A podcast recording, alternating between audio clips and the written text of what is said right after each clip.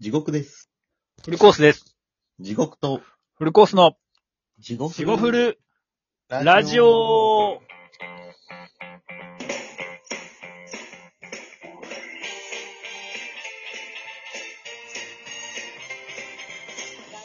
はい、どうもーどうも地ー、獄と、地獄とフルコースでーす。このラジオは、ラジオトークからお送りしております。ポッドキャストと Spotify でもお聞きいただけます。えー、Twitter、Instagram でも発信しております。メールアドレスや、えー Google など検索エンジンで地獄フルラジオと探していただければ簡単にお便りいただけます。はい。お願いします。おはい。願はいいします。では、うん今回、はいはタいイト。ルに、脱獄脱獄やろう、ナンバーワン。いや、でもね、これ一個、あの、しょうもないの言っていいですかはい。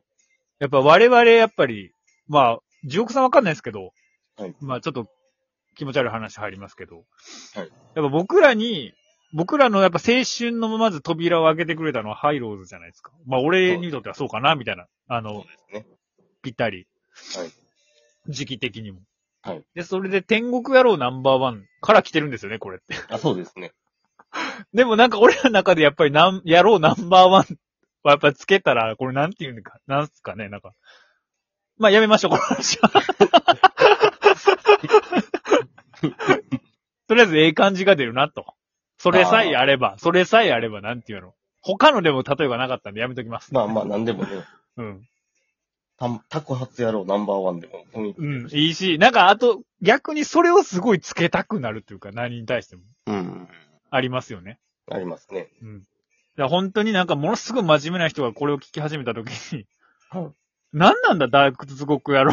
え、脱獄脱脱獄か。脱獄野郎だったらまだ別ですもんね。ですね。今追われる身として今ラジオ配信してるってことですもんね。まあまあまあまあ。というわけで、この脱、脱獄野郎ナンバーワン。はい。はい。ぜひあ、の、じゃはあいちょっと、教えていただきたい。はい、最近の体験として。はい、はいはい。いや、あの、仕事のうん。関係の、うちの会社とお付き合いのある、あの、カメラマンさんがおんねんけど、はいはいはいはいはその人が、あの、うん京丹後市、京都府い。ってあい、う場所がある。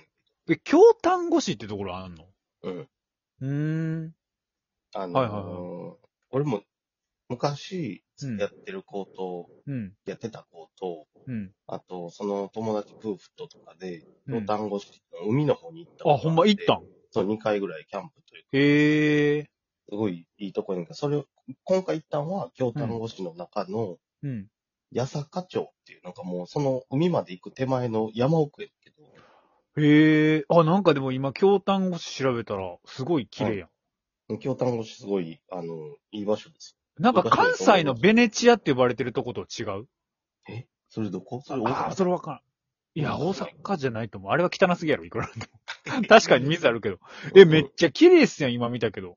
今、何、海を見てます海見てます。かいや、そこほんまに綺麗。あの、あんまり、ラジオというか、やったらあかんけど、うん。まあ、ちょこっとだけ、あの、海潜って、うん。あの、海の幸もらって食べたり。うん。え、それわかんのあかん。え、嘘わかんのちゃんと漁業組合が取り仕切りとか、そういうことした。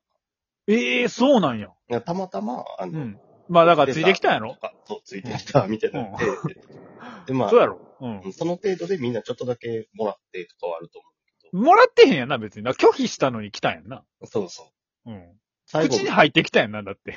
そう、最後、ちゃんと海に返したつもりが口にパチン飛び込んで、ああ、それはしゃあないわ。うん、うんそれはしゃあない。うん。まあまあ、そういう場まあまあ所。それは、ええ京丹後市すごいね。う日ん。本海側の方だから、おあー。網野町っていうんかなっていうとことかやって、へえはいはいはい。そこの何やったっけ場所は忘れてたけど。俺が行ったのは、今回、八坂、八八坂町。うーん。とはいいはいうはいとこはい。で、あの、細川ガラシャって明智光秀の娘かなんか。細川ガラシャってあれあの聞い、たことあるやろ。あの、あの人じゃないっけこの前、この前っていうか、俺らが小学校の時とかに、うん。何やったっけ自民党じゃないとこがなった時の、細川総理ってなかったっけそう。多分、なんか、その人が松江やねんな。そうそう確。細川家。細川家。はいはい。うんね、なんかあの人がいっぱいそういう秘宝を持っとんねんな、ガラシャの。うん。はいはいはいい。え、その、うん細川ガラシャが、うん身を隠すのに隠れ里としてしとった場所。ええあ、そうなんや。だからもうその時代から隠れ里って言われてるぐらいだから、 ほうほうほう。もう現代ではほんまにただの山やねんやんか、Google で上から見たりして。いえ、山と海があんねや。や、えっ、と、海はその網野町っていう方、あの、ああ、向そっこかうそっ側かで。そっかそっか。それに行く手前の八坂町っていう、ほんまに山。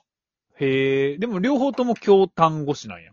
両方とも京丹後市。へえ、言うて、うん神戸から2時間ちょいぐらいで着いたから、割と。なんかさっきこれ見とったらだって豊岡とかあるもんな。あ、そうそう、その途中に豊岡とかもあるんじゃん。これは兵庫の豊岡じゃないんや。それは兵庫の豊岡。あの、ちあ、ょうど豊岡やな。京都と兵庫県の境やんにななるん。ですそうよ。やんな、確かに。うんで丹波あ確か篠に山とか。はいはいはいは山い、下はい。そうやんな。だって名前も似てもんな。丹波と丹後と。関係あんのかわからんけど。まあでもそういうことや。そうそうそこら辺っちゅうこっちゃな。そう。そこへでへ、うんあの、笹山じゃないけど、もともとは笹山でやっとったからっていうのもあんねんけど、うん。丹波の黒鞘で黒豆市と、いや、めちゃくちゃ有名。それだって、俺だって兵庫県民やから知っとってわけじゃなくて、日本的に有名やな。あれは日本的にだってもうそこか、あとダダ茶豆でしょああ、はいは向い。こうの山形やったっけうん。それ、だだちゃんは食べたことないかもしれない。ダダ茶豆がうまい、これまた。そうなのうん。食べてみたい。いや、ダダ茶豆はほんまにうまい。笹山の黒豆よりうまい。いや、だから、だからでもひろ、河本ひろとさんもそれこそ言うとった気がする。なんか僕はとりあえず豆が好きで、この二つがとりあえず、なんかもう、どっちも決められないみたいなこと言った気がする。はあ、そんなうまいんや。らしい。うん。でまあも俺は他ダダの、茶豆他の豆あんま食ったことないから知らんけど。笹山の黒豆、うますぎるやろ、だって。いや、だってあれ、だってしかもべらぼうに高いやんな。高い。いや、でもどうなんやろ。地元で買ったらどうなんやろな。わからんけど。まあ、それを、でもそれでもちょっと高いやろ。うん。うん育てとって6年間くずっと。黒光りダイヤモンド。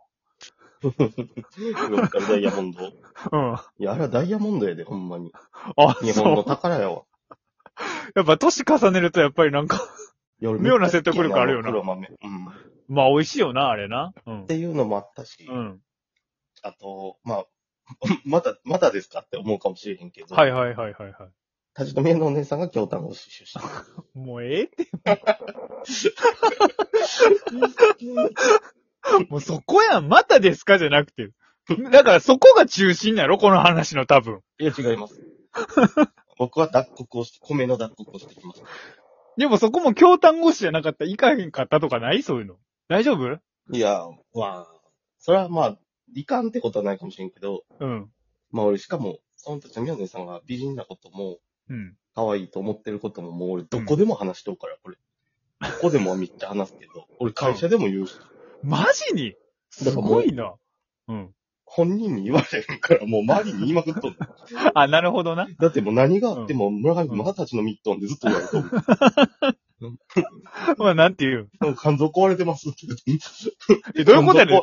肝臓壊れかけてます。ずっと言っとるああ、なるほどな。から。ほなな、向こう、はいはいはい、みたいな感じになるよ。コピーとしてもこう、気を引くねんな。あの、はいはいはいはい。神戸行く可い。愛い女の子がいるたちの皆さんですって俺毎回言うかああ、なるほどね。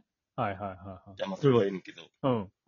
で、うんあの、今回は、ほんまうん4月から黒豆育てとったらしいねんけど、うん。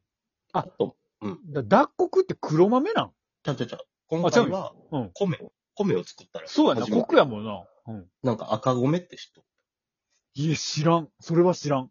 古代米の一つやねんけど、ええ古代米っちゅうのは聞いたことあるけど。俺も食べたこともないし、なんか聞いたことあるようなないようなやってんけど、うん。赤これを米、うん赤米って結構日本でも作っとったとこちょこちょこあるらしいねんけど、うん。なんか、すごい、奈良のうん。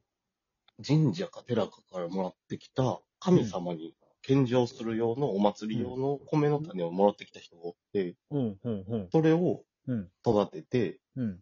畑一つ分やけど、うん。それがちゃんと育ったから脱穀しようっていう、今年最後の集まりええあ、そうなん、うんなんかすごい、それは興味津々やね。で、もう俺、カメラマンの人、まあ名前、うん久保さんっていうんだけど、うん。非常に面白い人なんです。まあそれ別にして、うん。その人以外知らん人ばっかり13人ぐらい、もう全員初対面やから。ほうほう。それは別に久保さんの実家とかいうわけじゃない。じゃない、誰の実家でもない。あ、そうなんうん。へえ。ただ、あえて言う。うなら、その、久保さんが最近写真撮った人がおって、うん。あの、カメラマンやから。うん。で、その人が、えうーん。京丹後市にすのその八坂ってとこ住んどって、うん。その人が、あの、今、ちょうど、神楽坂、東京の神楽坂で1週間、一昨日ぐらいから個展しとるみたいな、へえ、あ、そうなんや。テレビにも、へあーの、なぜこんなとこに日本人みたいなのあるやん、なんか。山をあ。俺、テレビ知らんねんな、俺。あ、そんなんあんねや。うん。うそんなんと。か、うん。はいたけしの日本の見方とかでも取は材い受はけいたはいね。へえ、あ、じゃあ結構その道では有名な。その、漆漆を使ったうん。木工アーティストみたいな人でおじいさんへえ、おじさん。へえ、うんまあそういうのって結構あれやもんな。お年いってからみたいな。いや、その人もう34、5ぐらいから移住して、その京丹後の、へえ、一人で山奥、電波もテレビも何にもないところに一人でずっと住んどるらしいね。へえ、すごいな。ちょっと変わっとうなとは思うんだけど、うん、うん、うん。まあ、その人がその近く住んどうっていうのもあって、その辺でちょっとやったらしい。うん、うん、うん。で、脱穀もその機械とか誰も持ってへんから農家ちゃうから、んうん、うん、うん。農家の人にあの、ほんまに何十年前日本が使っとったような、60、70年前ほうほうほうほう。足で踏んで脱穀、はいはいはい。藁を入れるみたいうん、うん、うん。なやり。方で原始的なうん、うん。う脱ん穀して、へえ、もう一日中それして、あと、今からあの辺で寒なるらしくて、うん、うん、うん。雪がもう屋根の高さまで来るらしいんだよ。あ、そうなんや。あ、まあ上やもんな。日本海側やもんな。そういうととこって、あの、この時期から雪囲いって言って、雪で、あの、ガラスが潰されへんように、家を囲むねや、ほんほんほん。まあ、そういうのしたり、へえ。農業体験とか、まあ、田舎体験っていうのをしてきたんだけど。ほうほうほう。ちょっとじゃあそれを、時間これをまたまたいで。なるほどね。ぜひぜひ話じさゃせあ、てもらこいれま。す聞きたいね、これ。今のところもう魅力満点や、これ。続きます。